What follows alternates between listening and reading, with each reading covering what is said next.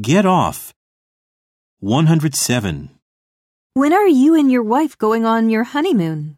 I'm getting a week off and going to Italy from tomorrow. 108. Let's go for a drink this Friday. Sure, I'll be able to get off early on Friday night. 109. Isn't it almost time you turn in your college apps? I need to get them off by tomorrow.